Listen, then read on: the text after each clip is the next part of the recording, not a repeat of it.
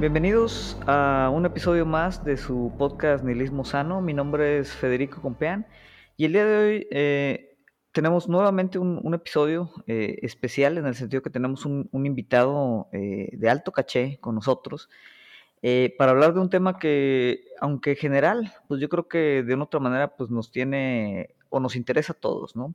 que es el tema de la, de la tecnología, así muy a grandes rasgos, ahorita lo vamos a precisar. Y bueno, está con nosotros mi queridísimo Juli. ¿Cómo estás, Juli? Ah, no, eso es Ay, no, no, está bien, ¿no? Metiéndole, metiéndole punch eh, al, al, inicio que sí, a veces esa chispa, esa chispa nos falta, Juli. Por eso, por eso qué bueno que te tenemos aquí el día de hoy. ¿Cómo estás? Muy bien, gracias este, por invitarme. Saludos, nihilistas, sanos. Estoy de vuelta. I'm back. I'm ready. Excelente, excelente. Para los que es, la primera vez que, nos escuchan o, también es la primera vez que escuchan, digamos, con Juli, que ya nos había acompañado anteriormente, pues Juli eh, es eh, el autor ahí de otro podcast que se llama Juli y Dondi hablan de películas. Con Dondi también ya hemos tenido algunas participaciones. Ahorita, ¿dónde lo dejamos? Ahí lo dejamos en la cajuela encerrado, ¿qué? ¿Dónde se quedó? Sí, eso está en su estuchito. Se, guarda el muñeco se le acaba la batería, entonces este, como mañana, mañana tiene podcast también de Juli Dondi, pues no, no quisimos este desgastarlo. Sí, no, de, por sí ni tiene voz aquel, y quieres que ande hablando mucho, pues no. se nos desgasta, se nos desgasta. Así es. Bueno, el día de hoy pues invitamos a Juli. Eh, eh, Juli de hecho fue eh, quien nos ayudó a proponer el, el tema. Eh, Juli ha estado desde hace ya varios tiempo pues muy metido en, toda la parte de, eh, o, recientemente ahora análisis de sistemas, seguridad, eh, bases de datos, programación, ahora sí que, pues no sé, Juli, has estado tú en, pues buena gama de, desarrollos relacionados con el tema de tecnología. Así es. entonces, no sé, explícanos un poquito, o sea, de dónde sale ahorita esta, esta como inquietud de, de hablar pues de tecnología en lo general, pero tal vez un poquito más en lo específico de cómo la tecnología pues nos ha cambiado o, cambia nuestra cultura, ¿no? ¿no? sé de dónde surge esa inquietud tuya. Pues eh, eh, yo estoy haciendo una maestría en, seguridad informática y dentro de mis lecturas y todo para prepararme para las clases, me di cuenta que hay, muchos de los autores que estoy leyendo que todos están hablando de que tenemos que cambiar la forma de pensar. Ya no estamos en un ambiente donde no estamos seguros completamente, siempre nos están este, atacando y todo, y tú dices, ah", o sea, no es cierto. Pero luego te pones a pensar, y es que realmente sí, o sea, la tecnología de hoy en día, o la que la usamos todos, por ejemplo, un Facebook, o un, este, un Office, nos, este, nos cambió la vida. O sea, es por ejemplo, por decirte así, yo me, si te digo, oye, pues fui, fui a San Francisco y me quedé en un Airbnb. Pues la palabra que eh, tú inmediatamente asumes a un Airbnb es que rentó un, departamento o una casa de alguien, ¿no? Pero la palabra en sí, pues no dice nada. Pero la tecnología le dio un peso a esa palabra. Y entonces por eso me dio, me dio esa inquietud de, pues, acercarme contigo y de, desglosar este tema de lo que es la tecnología, cómo cambia nuestra cultura y nuestra forma de ver el mundo. Sí, tienes mucha razón en eso porque, como dices, o sea, si, si trajéramos ahorita, descongeláramos a alguien, ¿no? Que, que estuvo congelado desde, no sé, 1985, 1990, eh, pues sí, como tú dices, deja tú en, la tecnología en sí que hay alrededor, o sea, el mismo lenguaje, ¿no? O sea, habría, habría conversaciones que tal vez no alcanzaría a entender por completo, porque hemos incorporado muchas eh, palabras, eh, muchos conceptos que tienen que ver eh, pues con lo cotidiano que es ahora utilizar tecnologías, pues como lo dices, ¿no? Como el Airbnb, como en el Facebook, como, como Google, no sé, googlear, por ejemplo. Sí. Pues es una palabra que no recuerdo, igual estoy aquí echando mentiras, pero eh, de esas palabras que incluso van incorporando después a la, a, la, al, diccionario, ¿no? De la Real Academia de la Lengua Española. Sí. Porque se vuelven ya muy comunes, ¿no? Y dices, en los ochentas, pues obviamente no, no, existía el concepto de googlear, ¿no? Y eso cambia la forma en la que nos relacionamos, ¿no? Me mandó un tweet me mandó un tweet, ¿no? Eh, este, Facebookea, el Instagram, o sea, la foto para el Insta, o sea, cosas ya de, del día a día que obviamente pues ha sido tan progresivo el cambio que pues no te das cuenta, o no que no te des cuenta, pero como tú dices, pues normalmente igual no, pues no, no te paras así como que a, analizarlo. reflexionarlo, ¿no? A analizarlo. Y bueno, como referencia, en, en, la antigüedad también eso pasó. O sea, los monjes, eh, no me acuerdo qué, denominación eran. Denominación. ajá, qué denominación eran en Italia, empezaron con el concepto de las horas porque dependiendo de la de tal, ellos tenían que eh, hacer mínimo siete eh, oraciones al día y querían que todos lo hicieran al mismo tiempo. Entonces inventaron un sistema de que las, las campanas del monasterio sonaran a cada cierto tiempo. Entonces ahí se empezó a marcar una forma de, interactuar. Entonces todo el mundo entendía que cuando salía la, la, la, campana todos tenían que ir a la, a la iglesia a rezar y de ahí se empezaban a hacer las horas, ¿no? Y los, los, es algo tan, tan potente el tener una hora que ahora todo el mundo los usamos como que te veo a las 12, te veo a la 1, y es algo que lo usaron, lo crearon para, para ponerse de acuerdo unos monjes para rezar, pero se transformó al mundo, transformó la cultura alrededor de, oye, pues ahora tenemos que tener un horario. O sea, los monjes dices que inventaron las notificaciones, es lo que me estás tratando de decir. Así es, güey. Así es, exactamente. No, pues qué mal, ¿eh? O sea, porque a mí no me gusta eso, no me gustan las horas. Imagínate cómo sería eh, trabajar sin, sin que hubiera horas. No sé si sería peor o mejor. No, creo que estaría peor. Yo creo que eso nos está pasando ahorita. Los que estamos trabajando desde casa, ya no hay hora. O sea, desde que te levantas hasta que te cansas, sigues trabajando y no te das cuenta. Sí, y, por ejemplo, ahí hay otro, otro gran cambio de la tecnología, ¿no? O sea, hace 20 años no hubiera sido concebible tal vez que en una pandemia de esta magnitud pudiéramos muchos tener el privilegio de trabajar. El privilegio, sí, es un privilegio definitivamente, pero como tú dices, ¿no? Eh, el, tipo de trabajo que se realiza de forma remota también hace que, que ahora con la tecnología que tenemos disponible, pues cambie por completo la forma en la que, en la que vivimos y, la forma en la que más o menos pues, estamos anclados como que permanentemente a, una pantalla, en este caso del trabajo, ¿no? Sí.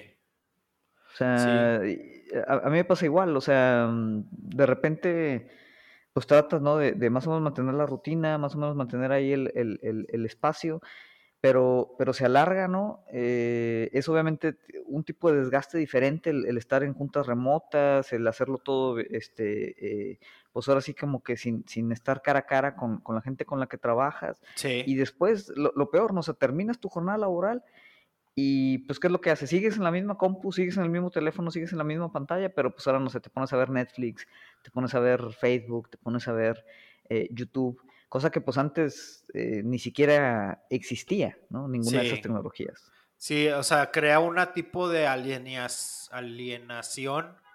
del individuo. O sea, te crea, o sea, te hace una burbuja en donde si no, si no hay alguien más en la pantalla, no existe.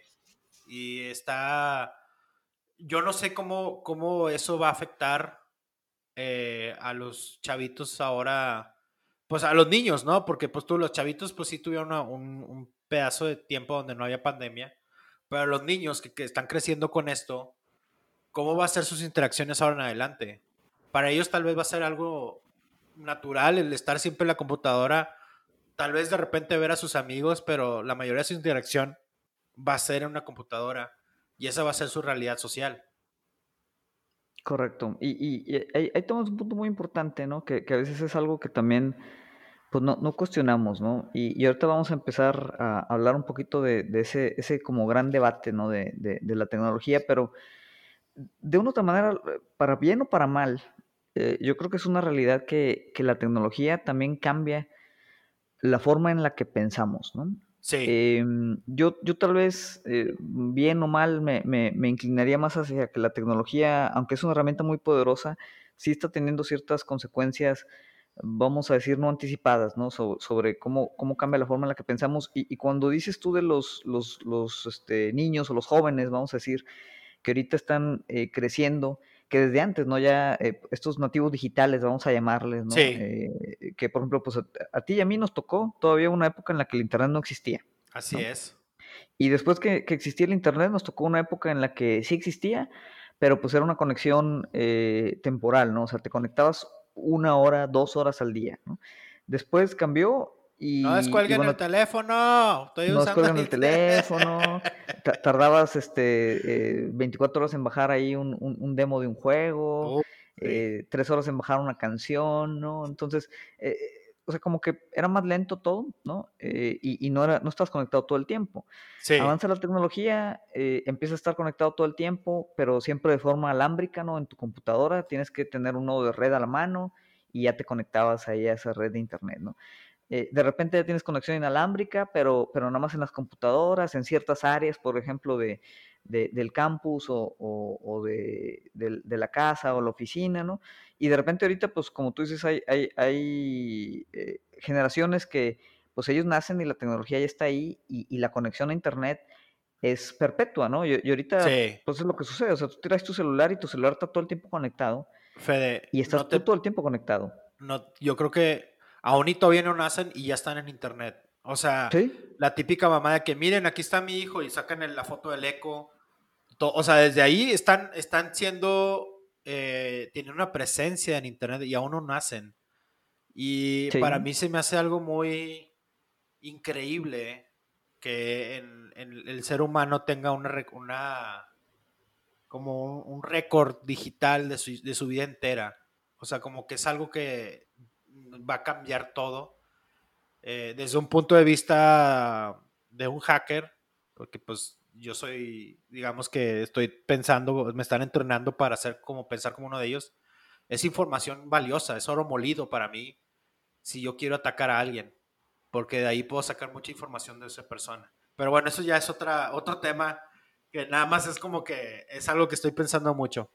Correcto, eh, ¿no? Pero, pero, pero es importante, como tú dices, la cantidad es. de datos que estamos generando, ¿no? Todos nosotros, día con día, eh, sí, sí, es un punto que quiero tocar. Eh, yo creo que lo podemos tocar más, a, más adelante. Sí. Eh, pero bueno, a nivel de preámbulo, eh, quiero, quiero abrir con, para, para centrar un poquito aquí la discusión. Tú me comentabas que pues ahorita mucho de, de estas ideas también surgieron cuando empezaste a leer eh, por ahí el, eh, un libro de, de Neil Postman eh, sí. que se llama eh, Tecnópolis, ¿no? Sí. Eh, Neil Postman es, es, un autor que, eh, digamos, su, su, su, libro más famoso se llama Amusing Ourselves to Death, que es entreteniéndonos hasta la muerte, vamos a llamar así como la traducción literal, y habla ahí un poquito pues de, de cómo pues, la sociedad ha empezado a mucho de lo que vivimos en política, en información y todo, pues se ha, se ha empezado a volver un, un, espectáculo, ¿no? Y estamos constantemente, pues eso, ¿no? Eh, distrayéndonos, eh, pero pues hasta niveles casi, casi eh, inerciales, ¿no? Eh, entonces no, no está de más decir que pues obviamente Neil, Postan, Neil Postman, perdón, pues tenía como una, una aproximación muy escéptica hacia la tecnología y, y, es algo de lo que habla aquí en, en este libro de, de Tecnópolis, donde, donde pues relaciona otra vez lo que estamos hablando, que es tecnología y cultura. Eh, no sé, Juli, si nos quieres platicar un poquito, bueno, cómo llegaste a este libro, qué es lo que ahorita te, te, te, te dice, eh, más o menos qué es lo que hablaba este cuate. Pues mira, yo como llegué a este libro, digo, es como lo comentaba, eh, debido a mi maestría, pues es, tienes, o sea, como, bueno, buena maestría tienes que leer mucho y el internet te lleva lados muy oscuros, como te platicaba hace rato. Y en una página que se llama Cyberpunks me, eh, me salió esa recomendación de, de una discusión no técnica de la tecnología y se me hizo algo muy interesante porque muy poca gente eh, habla de, de, tecnología desde un punto de vista no técnico, sino más social, cultural, eh, filosófico, ¿no? Y por eso llegué a él. Sobre lo que me dice el libro, es que la tecnología no nada más son computadoras, es que nosotros asociamos como tecnología, pues robots, computadoras, eh, máquinas, ¿no? Pero la tecnología está desde un punto de vista hasta nuestro lenguaje. O sea, la forma de hablar es una tecnología que usamos los humanos para comunicarnos con nuestros otros, con otros, nuestros amigos, familiares, personas, parejas, lo que sea. Eh, se me llamó la atención, o lo que me está diciendo este libro, es que eh, las tecnologías están al servicio de quienes las crean y del, de la cosmovisión que tiene las personas que lo usan. La, tecnología crea eh, desde un punto de vista eh, tribal a ganadores y a perdedores. ¿A qué me refiero con ganadores y perdedores? Independientemente de quiénes sean, y ellos no saben si son ganadores o perdedores, el que, el que tiene el, el, el dominio de la tecnología, pues es el que va a determinar que los demás los aplaudan y les hagan sentir como que pues necesitamos de tecnología para existir. Pensémoslo, volvamos a, un ejemplo, un Airbnb o un, Uber. Eh, en el caso del Airbnb, pues se hicieron, uno, eh, cambiaron radicalmente la forma de, hospitalidad, la industria de la hospitalidad, al punto donde hicieron que varios hoteles que eran pequeños tuvieran que eh, cerrar. Sí, llegando a la quiebra. En el caso de Uber, pues siguen las, discusiones de que, oigan, pues yo tenía mi taxi, taxi y yo tenía todo en regla y luego llega alguien que nada más se, da de alta una app y ya es un taxi. Entonces, pues se crea esa, esa separación de, de los ganadores y los perdedores. Sin embargo, pues nadie sabe, los, ganadores, los que inventan la tecnología, pues no saben si van a ganar o no, o sea, simplemente existen. Y pues todos aplaudimos cuando entró Uber, porque dijimos, ah, qué, qué, chido que vamos a usar el Uber, en el, el pedir un taxi en el celular. Pero pues ya lo hacíamos con el teléfono, ¿verdad? Pero es algo nuevo, es algo diferente, entonces lo queremos adoptar. En nuestra cultura aquí en Monterrey pasa eso muy seguido. Eh, es decir, llega, eh, digo, no es una tecnología, pero por ejemplo llega Krispy Kreme y había filas a las 2 de la mañana para conseguir donas de Krispy Kreme, que es una estupidez, por cierto, pero ahí estábamos, ¿no? Y e, es, eso, es la, es la novedad, es la, la necesidad de, decir, yo quiero estar al lado de los ganadores. Correcto. Que, que, ahí, y, y, perdón que te interrumpa, pero yo creo que ahí hay dos, dos cosas eh, bien importantes en, en, lo que mencionabas, ¿no? Em, una, lo mencionabas al principio, ¿no? Eh, entender y, cuestionar, ¿no? Yo creo también, o sea, que la tecnología, hay alguien que la está, o sea, ¿quién la controla, no? O sea, ¿quién, quién la genera, quién la crea, con qué propósito? Porque hay, hay siempre como que este mito, ¿no? Porque para mí realmente es un mito de que la tecnología es completamente neutral, ¿no? Eh, ya ves, siempre, siempre escuchamos a veces este como discurso de, no, es que no es que Facebook sea malo, o, o, no es que esta otra tecnología sea mala, es que se utiliza de mala manera, ¿no? Pero dicen, es que la tecnología es neutral. Sin embargo, bueno, cuando hablamos de neutralidad, pues yo me imagino algo más como pues, la naturaleza, ¿no? O sea, un árbol tal vez es neutral, pero la tecnología, siempre hay alguien, como tú dices, que, que la diseña, o sea, siempre hay alguien que la, la programa, ¿no? Siempre hay alguien que, que, que, tiene un objetivo para esa tecnología. O sea, la tecnología no surge de la nada. O sea, no, no, no, surge de repente. O sea, hay alguien que la genera y la genera con un propósito, ¿no? Y ese propósito puede a veces estar alineado eh, a, lo que nosotros queremos o, a veces no.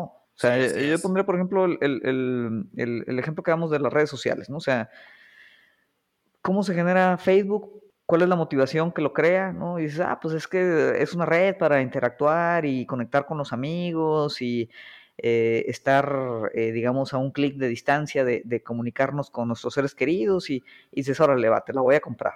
E, ese es el objetivo de Facebook, con eso se diseñó y eso es lo que está cumpliendo. Pero luego dices, ahorita Facebook, ¿qué propósito cumple? ¿no? Así es. Y, puede que, que, sí, te conecte con la gente, te ayude, oye, pues, oye, ¿sabes cómo están tus amigos de secundaria? Que hace mucho tiempo los no los veías. Eh, puede que veas a tu, a tu familia que no está este, eh, en la misma ciudad que tú y te puedas comunicar, ¿no? Pero no es lo único que hace Facebook, ¿no? O sea, Facebook recolecta, como decíamos, pues un montón de información tuya, un montón de datos de tu comportamiento, genera algoritmos. Eh, y básicamente el negocio de Facebook es mantener tu atención sobre la red social para que no hagas otra cosa más que estar ahí scrolleando el feed, ¿no? De, de, de, tus amigos o de, y de la publicidad. Y eso es lo que le hace negocio a Facebook, ¿no? Entonces, Somos Facebook un algoritmo es correcto, que, que, se nutre de eso eh, y, y, que tiene ese objetivo. Y, y, que a través de ese objetivo tú puedes decir, bueno, si entiendo cuál es el objetivo de Facebook, quién lo controla, con qué, con qué fin, pues puedo determinar tal vez entonces si esa tecnología es neutral o no. Entonces, ese es. un punto, ¿no? La, la, la, neutralidad de la tecnología. Y, y otra cosa también que, que hablabas, que también eh, tiene que ver ahí con otro, otro mito, eh, es esta creación como de ganadores y perdedores en el, en el mundo tecnológico, ¿no? Y obviamente siempre hay un discurso así medio darwiniano de, de adaptabilidad, ¿no? Decir, no, pues es que estos gigantes están, están, haciendo una disrupción en el mercado y que si quiebra el, el negocito del hotel o si quiebra el, el negocito eh, de los taxis es porque tenían que quebrar porque estaban obsoletos, porque no se, no se adaptaron, ¿no? Y, y, y sin embargo, aunque obviamente hay algo de, de verdad en, en esa parte, dices, bueno, pero ¿de dónde surge esta, esta dicotomía de ganadores y perdedores, no? Esa disrupción, ¿por qué se genera, no? Eh, y, y, cómo cambia la, la, dinámica social. Al primer punto que hablabas, la introducción de una tecnología a, un, a, a una sociedad, una cultura, es ecológica. Es decir, no me refiero a que sea verde y todo bonito, sino si integras una tecnología impacta en todo. O sea, pensémoslo así, cuando se creó la, la imprenta de Gutenberg, después de eso no fue Europa más la imprenta, sino unos años, pasaron los años y se, Europa se transformó completamente gracias a la imprenta, a la, a la distribución de la literatura y de la palabra escrita, ¿no? Es igual con, con el Facebook, con el, el Uber, con el Airbnb, cuando tú metes una, una, una, una tecnología, cambia radicalmente la forma de, de, existir del ser humano.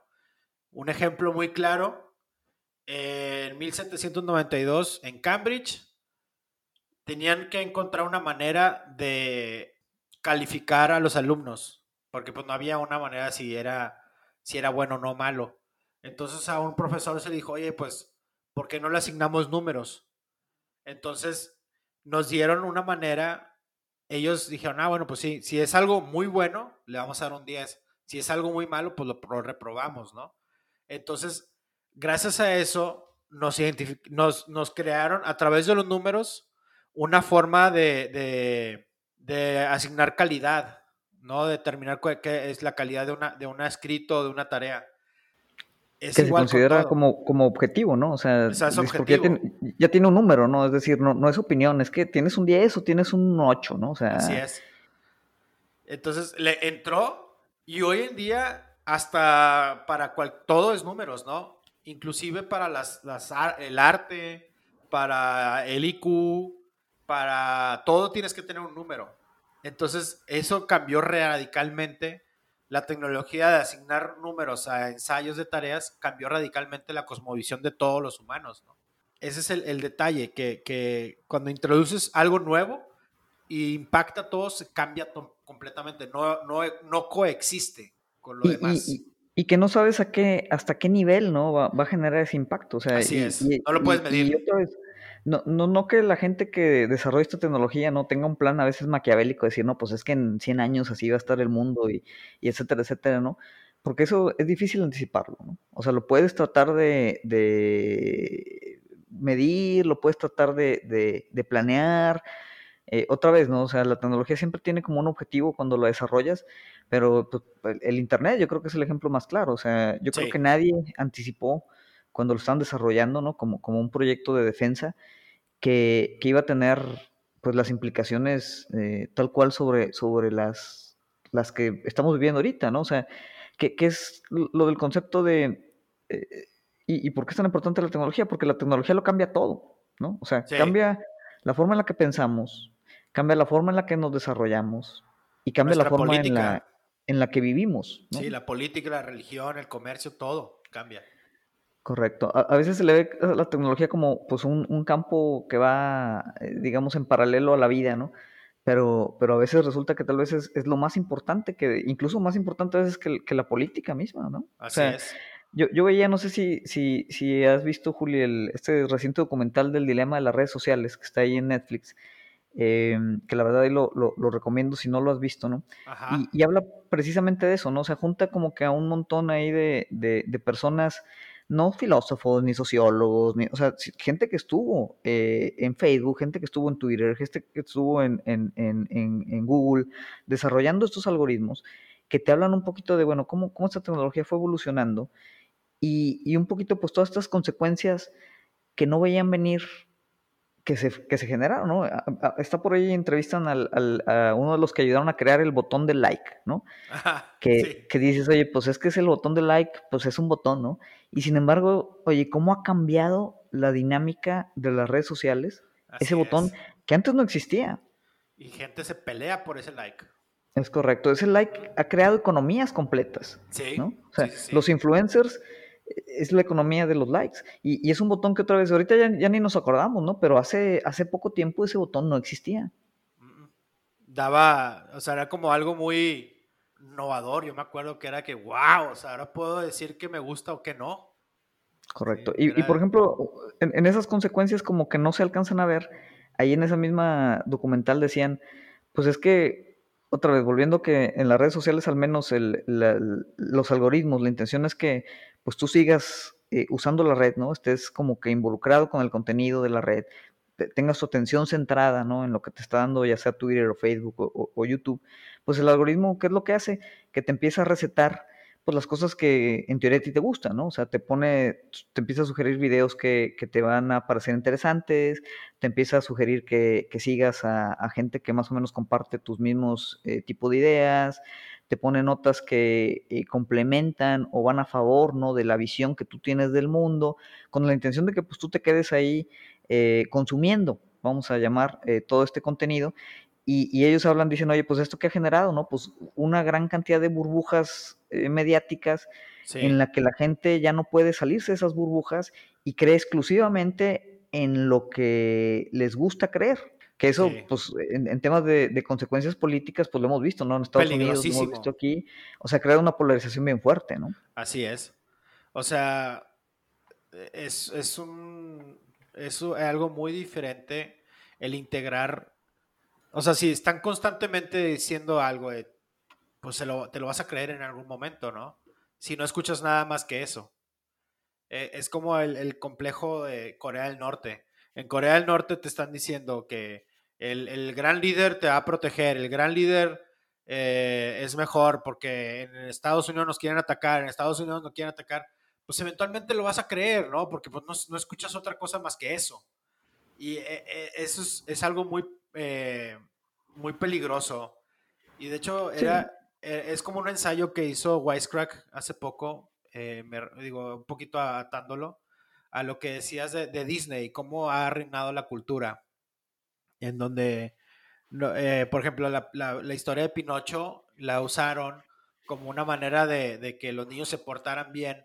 Y acá la, hicieron un, medio para ganar dinero y marketing porque todo es super cute, que tiene más o menos el mismo mensaje, pero no es lo mismo. sí, sí, sí. Y, y, que se han apoderado de esa historia, que era una historia folclórica, y ahora está, digamos, registrada en los derechos ahí de Mickey Mouse CEO. sí. Sí, no, definitivo, ¿no? Eh, y, por eso mm, el, debate de la tecnología tiene siempre, yo creo que como muchas aristas.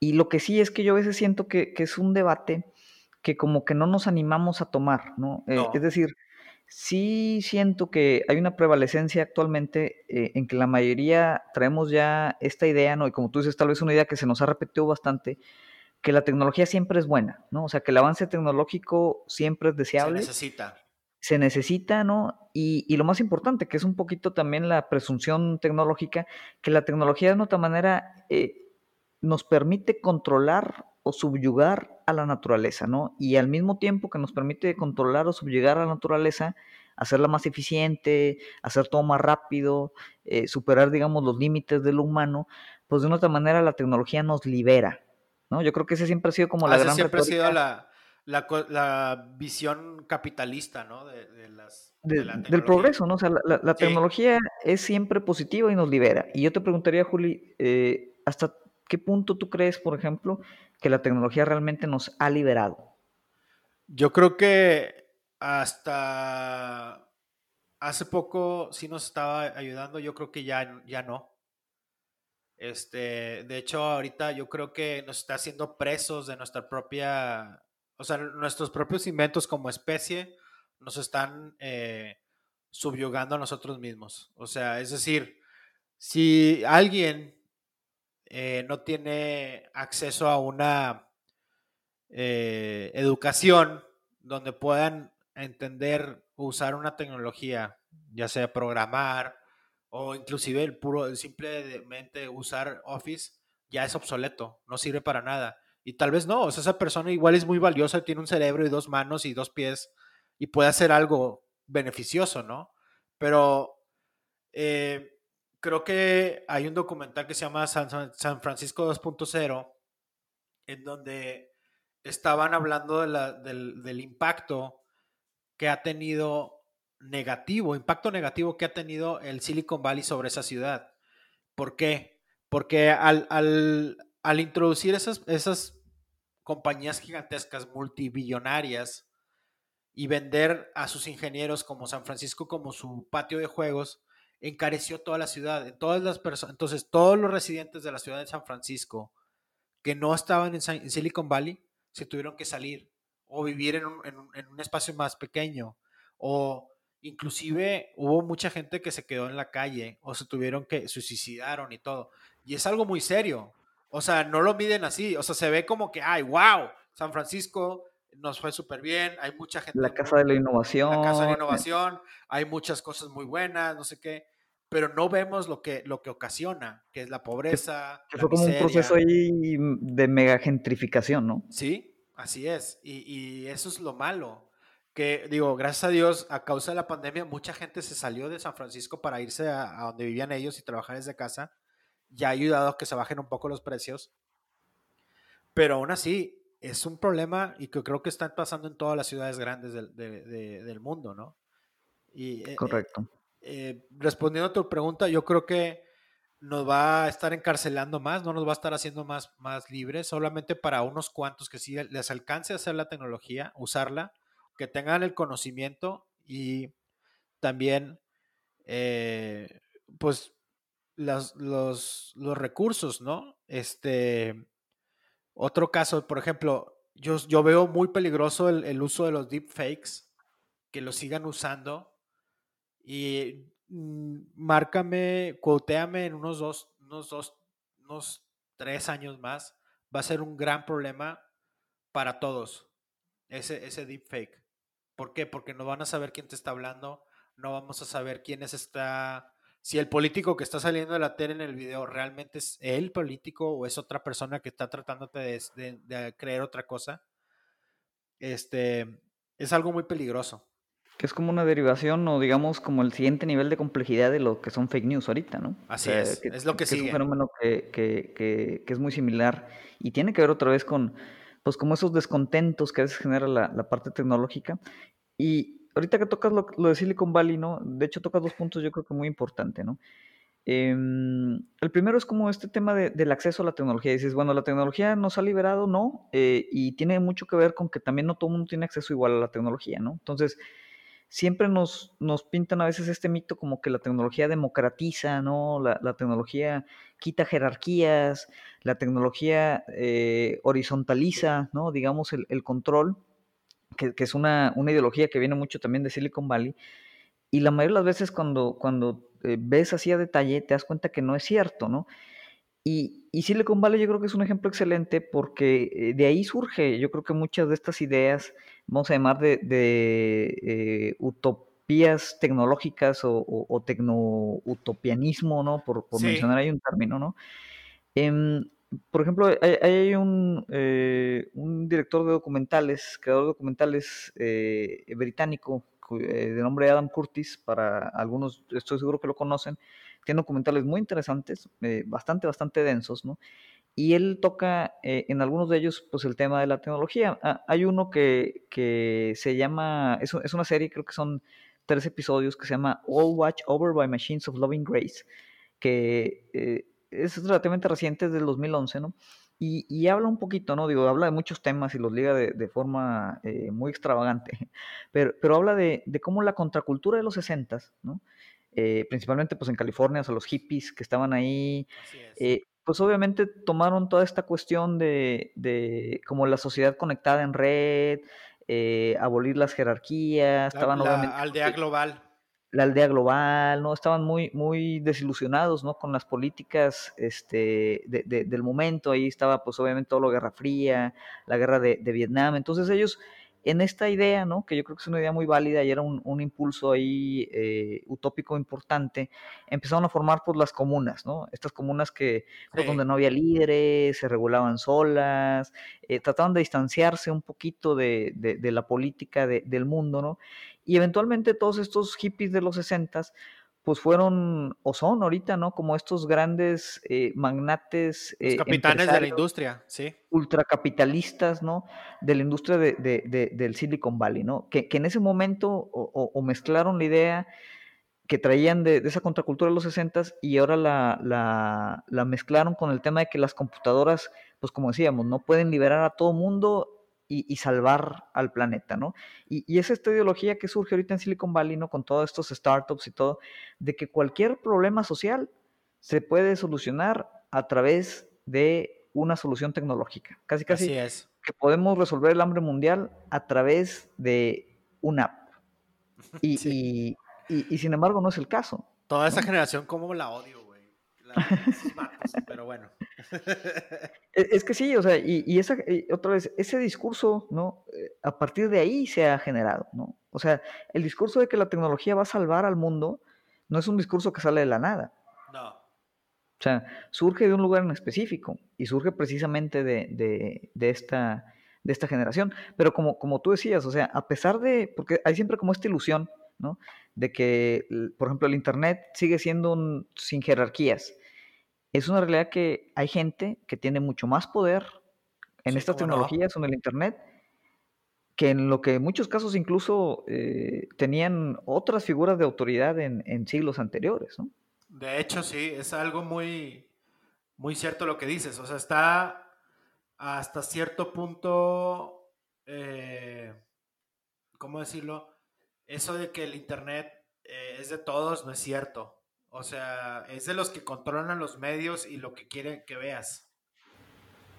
Sí, y, y al igual que, que, muchas otras cosas, o sea, tal vez empezó así, o sea, sí empezó, yo creo, el Internet como este proyecto idealista, eh, totalmente abierto, totalmente libre, pero como, como muchas de las otras cosas, ¿qué es lo que ha pasado?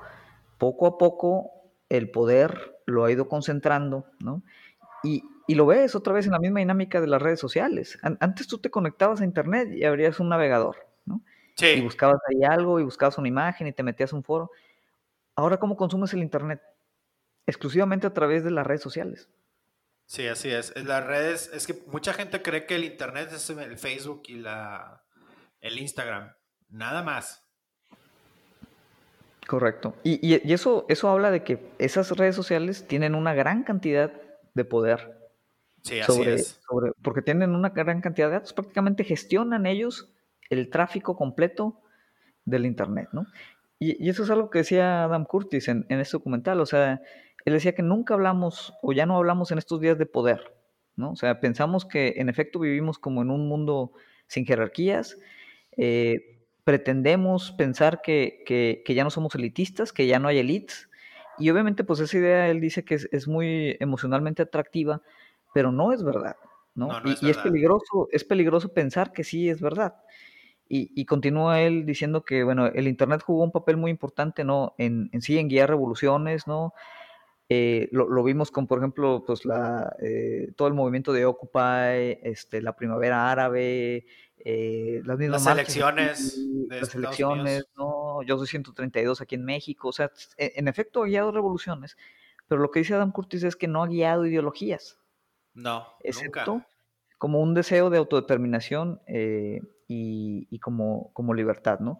Pero dice que ese deseo de autodeterminación y libertad pues no es suficiente, ¿no? Entonces, eh, aquí pues otra vez Curtis y, yo creo que es al final como que el, el, medio de esta plática, o sea, pone en cuestionamiento eh, esa visión que tenemos siempre muy optimista de la tecnología, de decirnos que la tecnología es neutral y la tecnología potencia la naturaleza humana.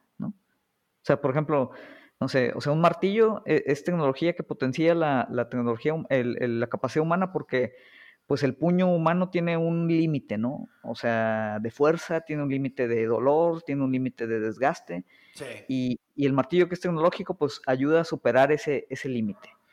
Pero a veces no vemos la, la, parte pesimista de decir, bueno, pero ¿qué otra cosa modifica ese martillo? ¿no? Sí, de hecho, ese es un, punto que pone en el libro este de Technopoly. Para la tecnología, es decir, si lo ves de un, punto de vista de tecnófilo, para un hombre con un martillo todo va a parecer un clavo. O sea, no es, o sea, no, no nada más es, ah, voy a poner, voy a hacer que los clavos ya no estén salidos.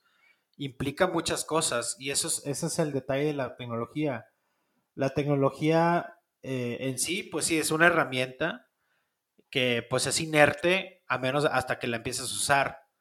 Pero el, uso que le da el humano es eh, lo que determina su impacto. Y obviamente, en este caso, ya que estamos hablando del Internet, que eso es lo que estamos viviendo hoy, pues eh, tiende a ser un poco más dañino o dañino o Ah, bueno, con esa palabra dañino. Eh, perjudicial, perjudicial. Perjudicial, güey, eso. A, la gran mayoría de las personas, ¿no? Porque muchas personas, eh, no sé, no sé si se creen todo lo que les dices. O sea, hay, no sé si ven los mismos posts que ponen en Facebook de que nada más con el puro título ya se enojan y crean toda una discusión y casi casi se quieren ir a, agarrar a golpes y no leen el contenido del título, ¿no? O no verifican si es verdad o no. Y eso es un, eso es un gran problema que creo que está ocasionando toda esta época o la era de las comunicaciones, que entre más comunicaciones hay, menos nos sabemos eh, comunicar. Sí, que, es como esta, esta, gran paradoja, ¿no? De, de, de, que tenemos más datos, tenemos más información en teoría, ¿no? Y, sin embargo, eh, en vez de ser, como tú mencionas, más objetivos, pues nos hemos vuelto mucho más emotivos a la hora de, interactuar con, este tema, ¿no? Y, emotivos no porque las, subjetividades eh, haya que rehuirlas ni nada, ¿no? Pero, pero eh, no, no solo nos hemos hecho más emotivos, sino más irracionales en ese sentido también. Sí. ¿No?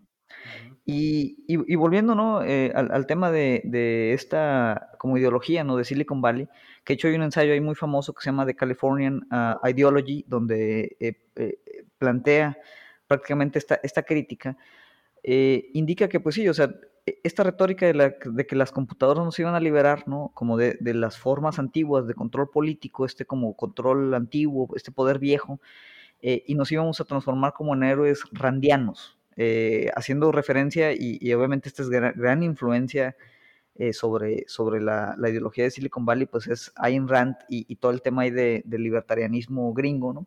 Sí. Eh, y, lo que decían era que toda esta tecnología nos iba a hacer, ahora sí que, dueños únicos e individuales de nuestro propio destino, es decir, nos iban a dar agencia, nos iban a permitir controlar nuestra vida, controlar nuestro destino. Y sin embargo, ¿no? Y, yo creo que la mayoría de ustedes, los que nos escuchan así, lo, lo han de sentir.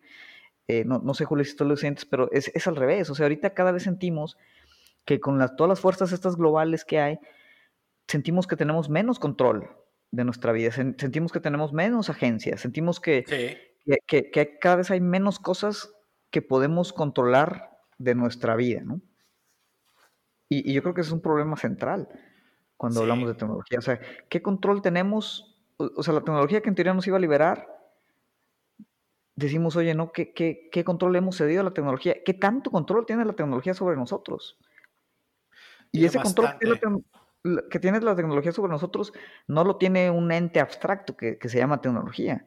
O sea, hay gente que tiene control de esa tecnología y esas son las personas que tienen el control sobre nuestra vida, cómo vivimos, cómo pensamos. Así es. Yo creo que em, hay una cita que acaba de ser eh, Michael Gurnow, que es un escritor que siguió muy de cerca el caso de Edward Snowden.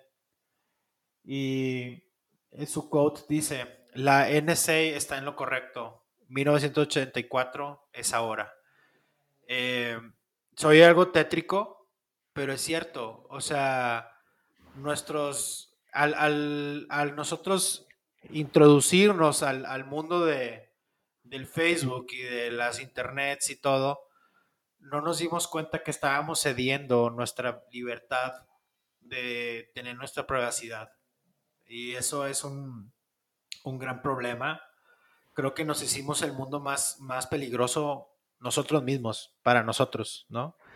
Y es algo, como dices tú, difícil de, que alguien lo, lo, entienda, pero así lo es. O sea, creo que es algo que aún así el, optimismo americano que se, se, le dice así, como que el optimismo americano al, al, adoptar nuevas tecnologías, al, al estar siempre a la vanguardia, nos llevó a, donde estamos ahora, que es el, no tener una sensación de que somos dueños de nuestro propio destino, que no, no siempre nos estamos como sintiendo que no hay esa que no nos pasan las cosas que queremos porque estamos viendo siempre al vecino.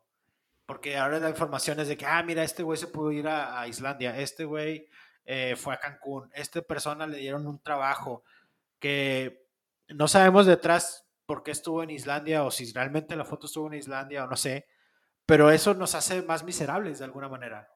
Y bueno, eso es lo que yo siento, ¿no? Que, que yo, yo, es lo que veo mucho y eso es, yo es lo que le digo mucho a mi madre, que ella tiene mucho el tema del FOMO, del Fear of Missing Out, que porque dice, es que mis amigas se fueron a Cancún. Y yo, pues por eso, güey, pero se están arriesgando a ir a Cancún con toda la pandemia. Por eso, pero es que quiero a Cancún. Y ella ya entiende el hecho de la pandemia, pero aún así siente como que ella está teniendo una peor vida por no haber ido a Cancún. Es correcto. Está, este, es, algo bien raro, ¿no?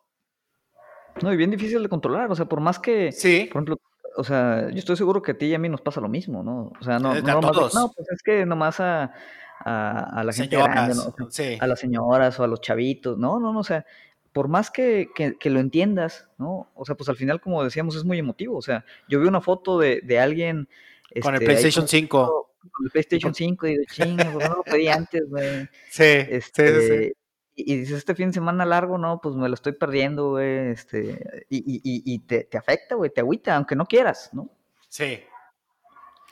Y, y digo, no, no me gustaría, Juli, cerrar este, como que en este tono así muy pesimista, así muy, muy nihilista. Tenemos que al menos meterle ahí como que un poquito de la parte de, de, de, de lo sano. lo sano. Entonces, eh, Lozano, Lozano, mete tu parte Lozano. Ah, no, eso es Lozano, eh, eh, no, no, no, lo invitamos al doctor. Doctor este, Lozano. Nos, dé ahí un, unas palabras ahí positivas, un saludo. Sí. Pero eh, sí, sí me gustaría preguntarte, Juli, eh, yo, creo que pues sí, la, conclusión está clara eh, de, este problema, ¿no? De agencia, control, de, este a veces, pues como que se nos ha ido a las manos, ¿no? El tema de la tecnología, pero, pero yo, yo preguntaría, con todas estas cosas negativas, ¿qué podríamos hacer? ¿no? O sea, ¿qué, ¿qué, sugerirías tú, especialmente tú que estás más como metido en, en la onda tecnológica, que, que técnicamente sabes más? tal vez cómo funciona este tema de seguridad de los datos, o sea, como que, ¿qué recomendarías, no? Así muy a, nivel personal tuyo, que podríamos hacer para, mm, pues sí, tratar de, recobrar un poquito este control que, decimos que la tecnología ahorita nos ha quitado, ¿no? Eh, yo creo que está todo, todo con mesura, nada con exceso. O sea, eh, para tener más, digo, hablando de un punto técnico, pues no compartas tanta información en Internet, ¿verdad? O sea, y si quieres compartir, estar en internet y todo, infórmate sobre lo que estás viendo. O sea, si dices, oye, ese, ese, ese artículo que me están poniendo en Facebook, lo, lo puedes contraponer contra algo, eh, lo que, más, lo, que más gente está diciendo, no nada más lo que tú te pareció a ti.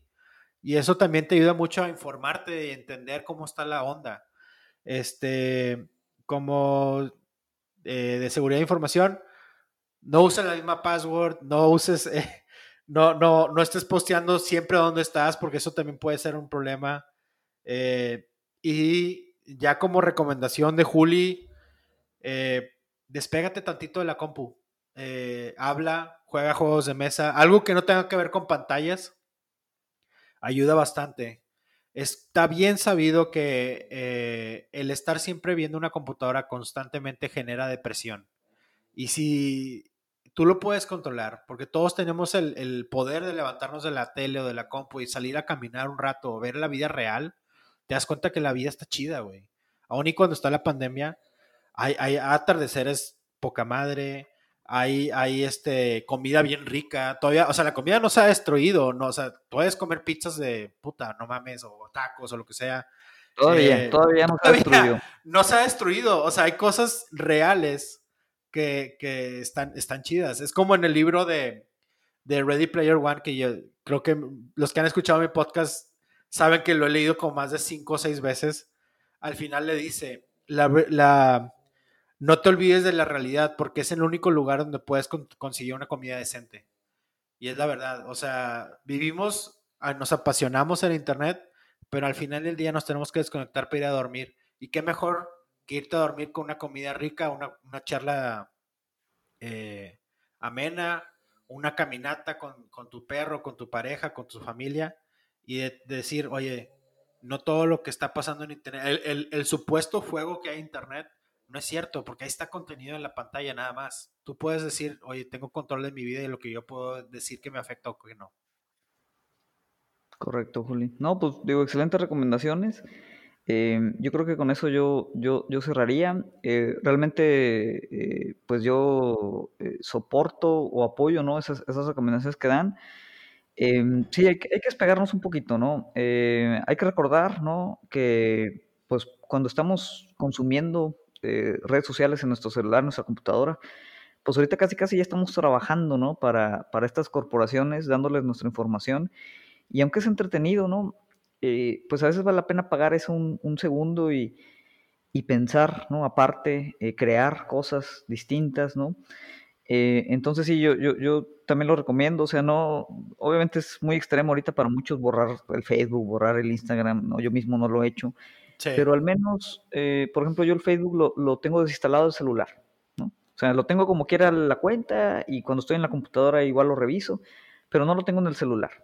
Y eso es una diferencia enorme, ¿no? O sea, sí, cómo no. o sea, porque ya no lo consulto cada cinco minutos, sino tal vez una o dos veces al día.